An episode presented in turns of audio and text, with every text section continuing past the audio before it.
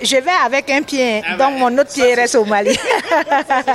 Merci beaucoup à vous. Vive le Mali. C'est avec ces mots de joie que Alimatou Koulibaly, célibataire sans enfant, exprime ses impressions pour ce périple de retour au Bercail.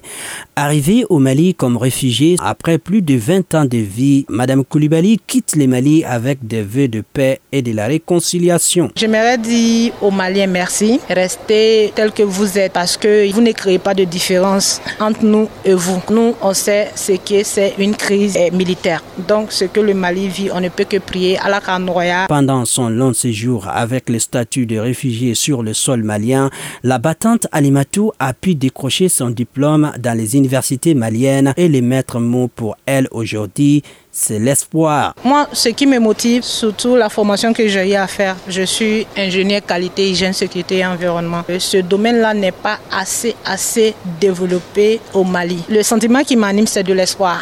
C'est le renouveau. Voilà, c'est un peu ça. Ce statut des réfugiés n'était pas sans difficulté, mais Alimatou a vite su s'adapter à la vie malienne. Et c'est la solidarité malienne qui va lui manquer plus. On peut dire un sentiment de tristesse parce que j'ai beaucoup aimé cette solidarité malienne parce que à n'importe quel moment, tu peux rentrer chez ton voisin, tu peux demander à ce que son enfant t'aide. La solidarité, c'est la solidarité qui va me manquer beaucoup au Mali. Voilà.